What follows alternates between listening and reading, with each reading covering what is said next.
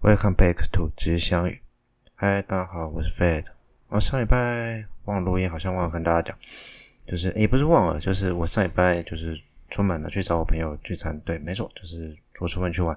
OK，那、呃、其实原本想要跟大家做个包子的公投，呃，不过公投就这一天了啦。今天十二月十八号，现在早上八点十六分。如果有些人现在赶不回家，我也不勉强你。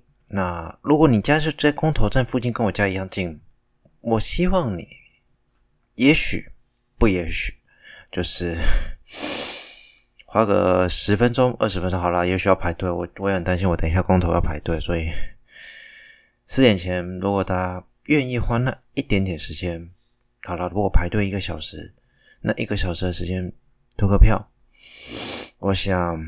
应该也还可以吧。对于来说，毕竟这个议题对我们来说都很重要，那也非常困难。说句实在话，最近这次回去也跟朋友讨论类似相关的议题，就是有人就在他有跟我说，有人其实在讨论这次议题其实本来就不该公投，可是民主的制度下就是有一个好问题，它不是一个全世界最好的制度，但是问题是它存在一个问题，就是。当一个公投案成立的时候，它势必要变成公投案，而且政府有义务去执行这件事情。所以说句实在话啦，这件事情就变成是说，哎，很难说啊。我们不能说公投案成立了，我们不去公投，而是应该是说，公投案成立了，竟然代表说有人对这个问题有意见，那如果你不去投票，就跟你不选总统不去投票一样，你没有表示你的意见，所以这国家未来走向，你也不能做任何的发话。投票是我们唯一在民主制度中最有效也是最直接能够发生的方式。尽管那个结果或许不是你当初想投的那个结果，但你至少为了这个国家，你付出了心力。我相信你在讲话的时候会更站得住脚，总比有些人走出去，你没投过票，可是你却在高高谈阔论这些政治的时候，我相信你心中会更心安理得一点。当然，我不是说那些不投票的人怎么样，当然每个人投投票都有每个人投票的。决定跟抉择，因为不投票也是一种选择。只是说，我相信大家都想要，不想说回头过去，说我当初有怎样就怎样。我们不想做后悔的那一个，那就必须要前进。那必须前进的做一件事，就是我们多少还是要付出一点努力。但我知道公投案不像选总统那么的，你说不重大吗？这次议题很重大了。坦白说，我都有点很犹豫、很痛苦的想要。我也有点想放弃，说要不要去投票。可是这事情就是这样子啊！你尽管在挣扎，当选票到了你眼前的时候，你还是必须做出抉择。没有最好，在在任何的民主政治中，只有从烂的当中选出好的。这对我来说就是一个民主政治最终会走向的一个东西。因为没有一个候选人一定是完美的，但是你必须选择那个最符合你价值观念的选择。就像你在人做人生上的一些选择。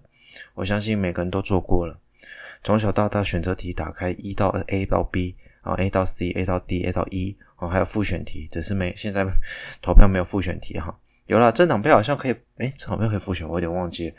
OK，不管，反正就算是政党票可以复选，他政党比例最多那个人才能当选嘛，对吧？OK，好，林总统说了这么多，就是鼓励大家去投票啦。如果有一些时间的话。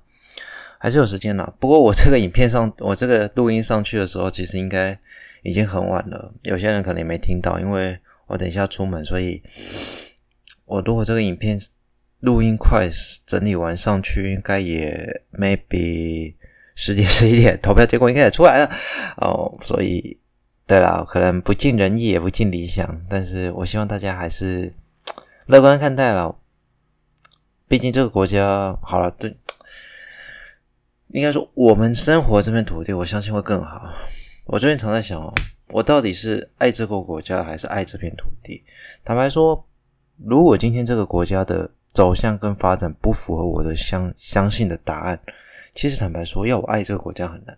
但我毫无疑问的，我一定爱这片土地。这个我我一定可以毫无保留的说，我是很爱这片土地的。这这是没有问题的。只是我爱不爱这个国家，其实就是另外一回事了。对啊。对，我相信很多人大家都一样啦。大家对国台湾是一个很复杂的地方，因为我们的地缘政治跟历史太复杂，所以变成说有很多矛矛盾的点，其实，在台湾每人每个心中都一样。这也是我相信为什么台湾人他们在我们台湾人在外面，其实相对有时候做有些事情的时候，尤其当卡到一些跟自身相关的时候，会有有所犹豫是有关的，因为我们对自身的认同本来就已经不是那么高，哈。我们的认同唯一高的点只有一个东西，叫做两个字：台湾。那我相信这是绝大多数台湾人的共识，就是我们对台湾这两个字有很大的共识。但我们对出去用什么样的方式去描述台湾，却有不同的方式跟政治立场，对吧？但不不可否认的是，我相信在听的你或者是我，我们都爱着这片土地，对啊。所以花个时间去投个票啊。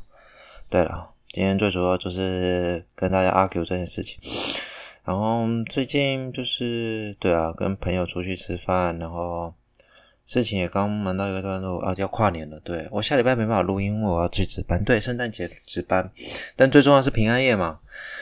对了，没关系啊，其实都一样，反正都要上班。我们又不是过哦，对，二十五号行宪纪念日，我们不是西方国家哦，对，我们终究生活在比较。东亚地区，所以我们没有那个知识上习惯。不过 还是圣诞节快乐啦，毕竟现在世界大同嘛。虽然因为疫情，OK 啊，好了，快跨年了，新的一年快来了。不知道，希望大家今年都过得好。我自己觉得今年给自己的评分顶多就六十吧。虽然我好像每年都这么想，好还可以更好。我总是这样要求自己，但我总是对啊，日子就是一天一天过。最近好像觉得有点荒。荒废和糜烂，呵呵。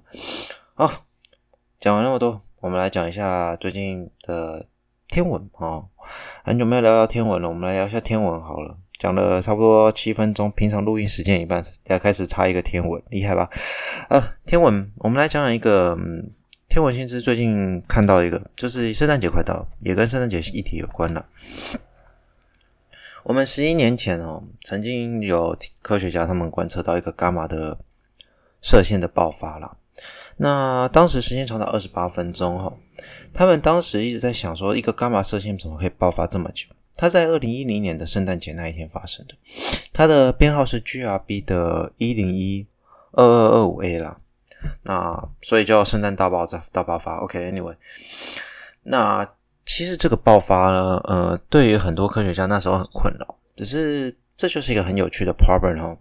最有趣的 problem 在什么？他们这个是网络天文新知里面，这天文新知天网络天文馆里面他们的资料，就是 这个团队他们去想了一件事情。其实这个爆发会不会是我们曾经见过的东西？呃，这件事情其实是非常有趣的。我们对天文整片夜空，其实很多时候我们就像说我们看到的都是白点，偶尔就像月亮很明显而已。我们没办法看到一个很实际的东西，除非我们用望远镜。但是望远镜再远也是有极限的，对吧？所以通常我们收讯的都是 data，呃，因为 data 太多了，我们观测天体其实已经非常非常多，非常丰富，连系外行星都已经超过四三四千了。所以天体这么多的情况下，data 有时候会忘记。我相信大家做工作也常常会忘记某些 data 放在哪里。那所以当我们发现一个异常的时候，有时候我们有时候可能不会那么快，或者是不会短时间内就想到说这个位置曾经有什么样的天体。所以这些天体也许曾经是我们看过，只是我们后来发现它出现异常，却没办法去做一个直接上的相关，而且去做最就是 reaction 啊，我们没办法那么快的反应说，哎，这件事情是不是这样子？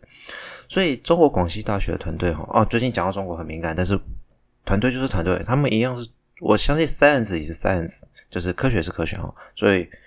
台湾人不要打我，呃，中我也是台湾人哈。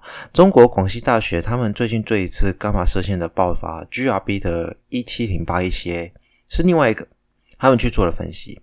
那这个天体的，应该说这个事件 event 的这个爆发呢，我因为它 GRB 就是所谓的 gamma ray burst，那 gamma ray 的 burst 的话，我们如果要这样，就是用 GRB 做简称，那。我会把它讲成一个事件，然后它算是一个 event。那这个一零七八一七 A 的 event 呢，在分析的过程中，发现它的讯号有可能应该是说它表明了。当然，我觉得两颗中子星合并，对它两个中子星有没有可能合并？其实这是个 problem 哦。但是这两个中子星肯定发生了爆炸，就是碰撞发生了爆炸，所以才会发生这么强的 gamma ray。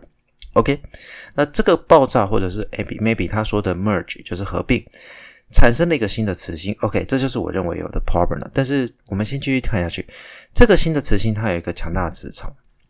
那这个强强大的磁场毕竟会夹带所谓的我们说的喷流，呃，正确的说法叫做相对性喷流。OK，那这个相对性喷流呢，它有可能就是 GRB 一零一二二二五 A，也就是我们刚才提到那个。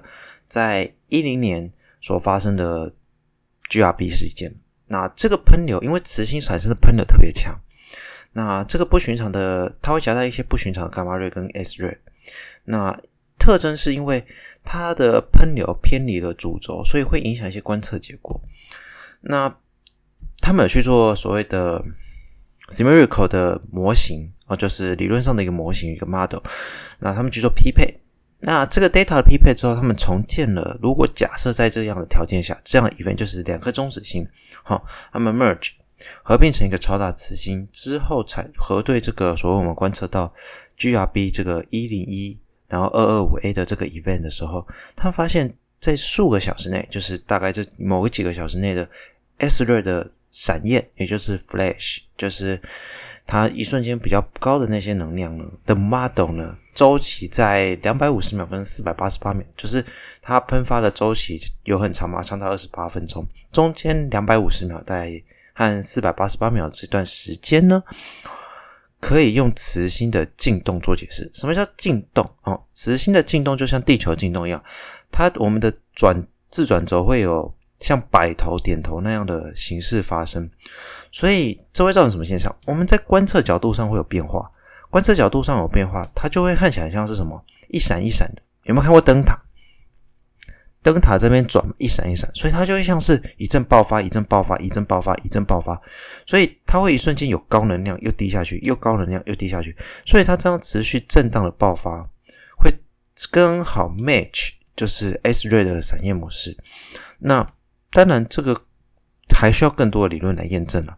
但他们的解释是，这是一个很有 potential 的一个 theory。那我认为，当然，这里我会觉得有 problem 的问题是，嗯、我们目前想象天体都是有 merge，就是合并。银河系会合并是正常的，银河系跟仙女座星系一定会合并，这是可以理解的哈。因为物体跟物体之间会有重力，它们一定会交缠，不管它最后变成 elliptical galaxy 或者是更巨大的 spiral galaxy。这无所谓，但他们可能会形成一个巨大的团，对吧？这是没有没有问题的巨大的集团，这是没有问题。可是他们的像是黑洞合并，两个黑洞撞在一起，黑洞会合并。那两个中子星撞在一起会合并，好，假设会合并。Sorry，Sorry，打个哈欠。然后就是刚才讲到，两个中子星如果会合并，那他们一定会产生磁性吗？其实我们之前讲过。呃，中子星转得特别快的东西，我们就可以叫做磁星。那通常中子星都会携带极高的自转，那这极极高的自转都会带来一些磁场，所以我们会有所谓的脉冲星。那脉冲星转到中子星转到最快的脉冲星，我们就可以称之磁星，因为它会强大的磁场，以及会有因为磁场的，就是那个叫什么？嗯，磁场的纠结啊，就是。我忘记它叫什么学术名称了。OK，反正它的磁场会有扰乱，所以会产生就像太阳的日冕的那个结构，只是它会形成在表面，表面会有破损的时候，因为磁性内部的能量就这样子因此而释放，所以它会有很比较有很定期或不定期的 flash，就是闪焰的结果。所以磁星其实通常来讲，它寿命也比较短，因为它自转速度更快，磁场比较强，又会有能量的损耗比较多。OK。因寿命短的意思是我们能看到它们的寿命，实际上不代表那个星体的寿命哦。就像白矮星，最后它还是会发光嘛，但是发光到最后会变成黑矮星，因为能量耗尽。那能量耗尽不代表它不在那里，只是它不会发光而已哈。对，只是我们通常都用发光来代表一个天体的 lifetime。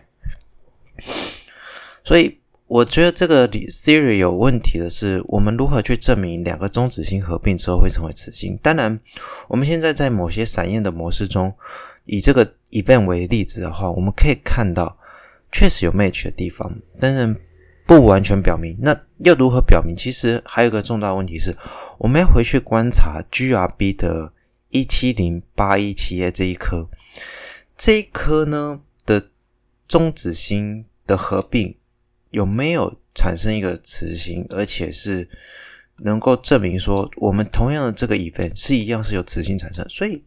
我们需要一个很强大的对照组来去证明这个理论。那我相信这个团队也已经在做这件事情了。所以，而且目前只有一小段时间，大概两百五十秒，大概四百八十八秒，实际上也很长了啦，超过两百多秒，两百多秒三分钟的时间可以 match 了。data 量其实我相信很够了。所以，这是一个很有趣的事件。圣诞节快到了，我们十一年前的圣诞节的大爆炸有一个新的见解，我觉得相当不错啊。圣诞节礼物嘛，啊，科学界也需要一点圣诞节礼物。啊，今年基本上也快结束了。那我下次录音应该没意外会是十二月三十一号。那今年跨年应该会跟家人过，那就好好待在家里休息。然后期待明年一月再跟大家见面。对啊，就是我也希望能够疫情赶快过去，但是我相信这件事情变成一个流感了啊，大家还是要保重身体健康啊。毕竟我最近也有点肠胃炎，所以。嗯，对，不太舒服。好，今天林林总总讲了很多啊，有没有去投票就也不管，那就是反正到时候结果出来了，就是等我跨年那一天，也就是十二月三十一号，我不会跟大家一起跨年了，我没有那么晚录，我都很早录，啊，只是十二月三十一号那一天应该会来讲讲我一些我的感想吧。啊，这个这段录音可能不会很早放，所以我们就一起等待结果吧。好了。我是 Fate，我们下周见，拜拜，圣诞节快乐！